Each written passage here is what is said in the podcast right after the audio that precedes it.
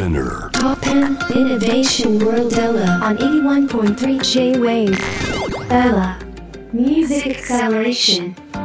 小橋健二がナビゲートしています突破イノベーションワールドエラーさてここからは JWAVE で展開中の次世代アーティスト発掘育成プロジェクト MAP との連動企画エラミュージックアクセラレーションです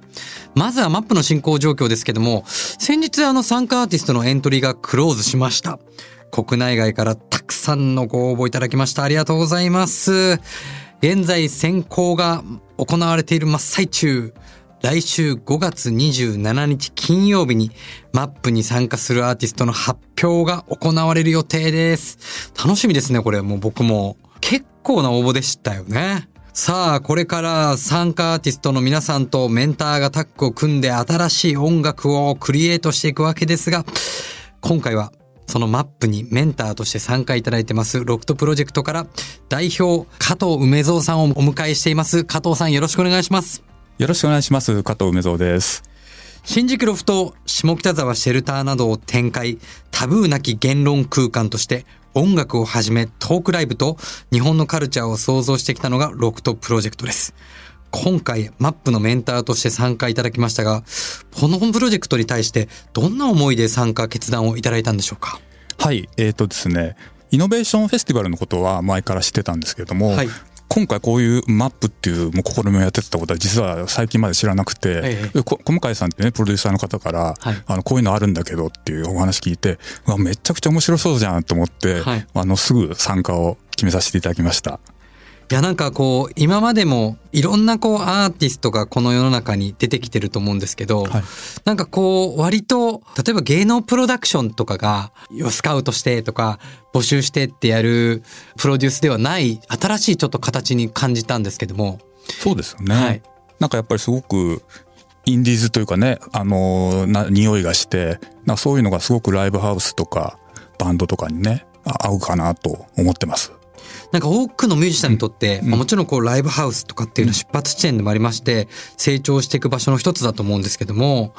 今回のこの育成とかこの発掘をマップという形で手掛ける上で加藤さんが感じている可能性っていうのは何か終わりでしょうか？まずね、そのコロナ禍っていうのがすごく大きくて、はいはい。音楽業界は、うんこの2年間で、やっぱりライブをできなかった時期も多かったし、あと今ね、フェスがすごく新人バンドの登竜門としても大きな役割を担ってるんですけど、それも、まあ、そんなにね、開催できなかったり、すごい規模が縮小されてたりとかで、なかなか新しいバンドが、うん。あの、世に出てくチャンネルがすごい減ってる状況で、このような試みを JWAVE っていうね、あの、音楽にすごい親しいラジオがやるっていうことが、まずすごく意味のあることだなと思いました。確かにおっしゃる通り、こう、アーティストにとって、まあ、いろいろな、えっと、ネットワークを活用して、まあ、YouTube だったり SNS でいろんな表現の場はありますけど、実際リアルでやっぱこうファンの人とつながる、うんでファンの人も新たなこう出会いを求めて、やっぱりそのリアルの場で、まあ、それこそフェスなんかがあれば、大きなロックフェスがあれば、セレンディピティのように自分でも知らなかったアーティストとファンがくっつくってことがありましたけど、なかなかない。そんな中で、このラジオという公共の電波の、うん。そうそう、ラジオってすごい大きいですよね。そう、僕もね、あの、このコロナ禍になって、結構、あの、地方に、ちょっと都都心から1時間半ぐらいの場所に拠点も構えたんですけど、結構車で移動するようになったら、ラジオ聞くようになったんですよ。でそうすると、ラジオってこう、自分がこう思っていた聞きたい音楽を聞くだけじゃなくて、自分でも想像してなかった新しい音楽や話、話題にたどり着くっていう、そういうセレンディピティがラジオにあるなと思って、あ、本当そう思います。そんな中で出会っていくアーティストなんで、ね。まあ、まさに今回の応募もうすでにかなりの応募が来てるっていうことなんですけどもどんなアーティストが来たらワクワクするなと思われますかね？だからね、多分僕が予想しないアーティストに会うのが、この楽しみだと思うんですよね、こういうのは。実はね、あの、小橋さんって、はい。うちのライブ、やってるライブハウス、ロフトナインにはい、前に2年前、コロナの前ですけど、はい。出ていただいたことがあって、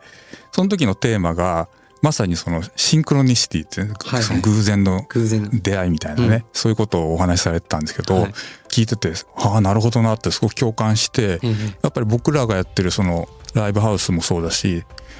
そのやっぱ偶然の出会いっていうのをすごく求めている場所なんですよね。あとこんなバンドに出会っちゃったとか、うん。やっぱそこが本当にライブハウスの一番まあ一番の醍醐味かもしれないと思っていて、うんそれが今回のねこのマップでも体験できるんじゃないかなと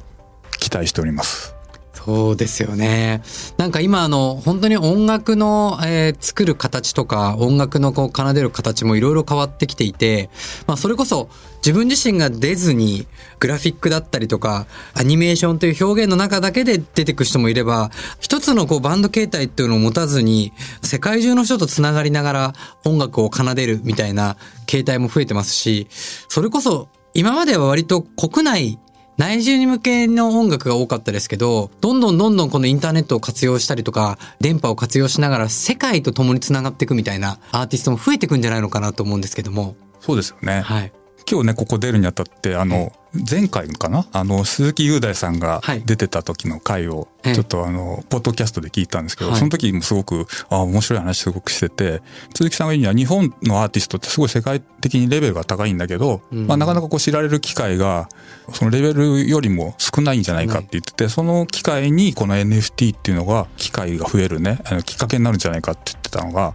まさに。そうだなと思いましたね。そうですよね、うん。シンプルに多分音楽ということだけを届けようと思ってもなかなかこう届かないのが、NFT というこうあのつながりを持つことによってどんどん自分では知らなかった世界にどんどんつながっていくっていう可能性はあるので今回のこの取り組みアーティストにとっても我々にとってもものすごいお面白い、まあ、実験的なチャレンジになるんじゃないのかなと思うんですけどもそんな中でメンターとしてロフトプロジェクトがこうサポートするポイントとはどんな感じになるんでしょうか、まあ、うちはね、まあ、ライブハウスっていうのはまさにこうアンダーグラウンドな世界うんだと思うんですね。まあ、ある種こうねこう薄暗い中。まあそれは良くも悪くもなんですけど、はい。そういうところから光を見つけるっていうのがうん。こうライブハウスかなと思っていて。でライブハウスってやっぱりそのアーティストの登竜門としてずっと機能してきたんですけど今回の NFT っていうのがすごくそのこの前のね鈴木優太さんの話でもされてたようにある種アーティストとファンが直接うん。つながるうん。コミュニティを作れるっていうのがあのそういう力になる。でそう考えてみるとやっぱあのライブハウスからね例えば自主制作のレコードっていうのがあの80年代に一時期ブームになってそれがパンクの時代なんですけど、うん。その DIY っていう合言葉でもう自分たちでもうレコード作ろうぜとか、はいはいはい。でそこをファンが直接買って支援するみたいな、うん。直接買える本人たちから、はいはいはい。なんかそれがねこの今回 NFT だなと思っていて、うん。その視点からまだ光が当たってないアーティストにとつながるそういうのが知れる機会が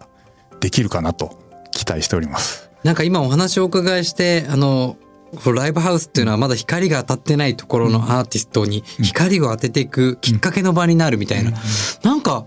NFT もまさにまだ光が当たってない、えーものに対してファンがくっついてみんなで盛り上げていくってなんか現代版ライブハウスが NFT みたいな感じもしますよね。そうですよね。ね、ネットの世界っていうのが、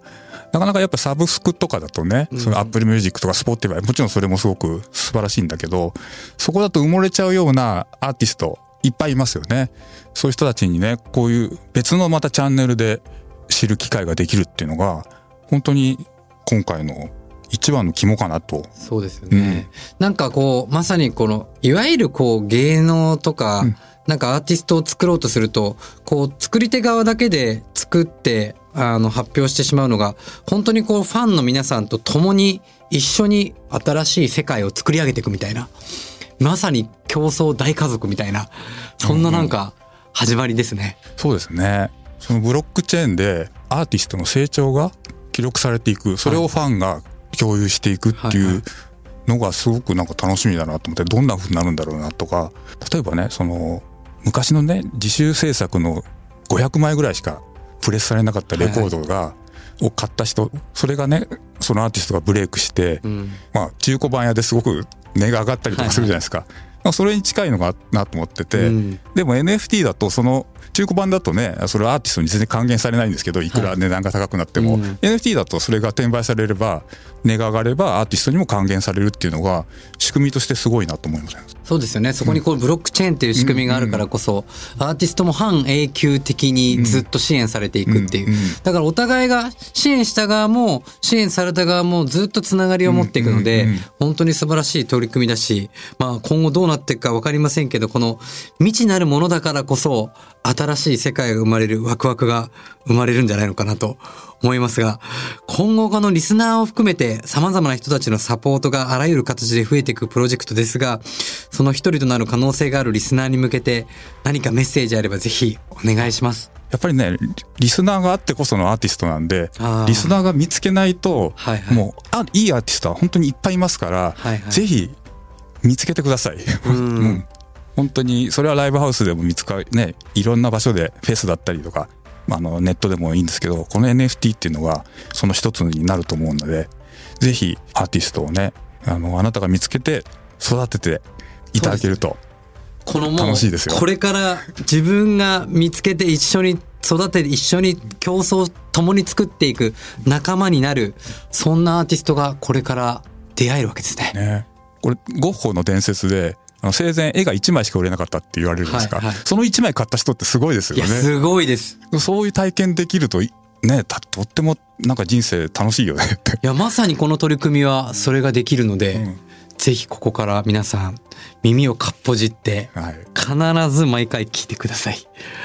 今日はありがとうございましたあ。りがとうございました。マップの進行状況は今後もエラミュージックアクセサレーションの中で随時紹介していきます。J-Wave がデザインする一大音楽プロジェクト。ぜひ皆さんも参加、応援していただけたら嬉しいです。今回はロフトプロジェクト代表、加藤梅蔵さんをお迎えしました。ありがとうございました。ありがとうございました。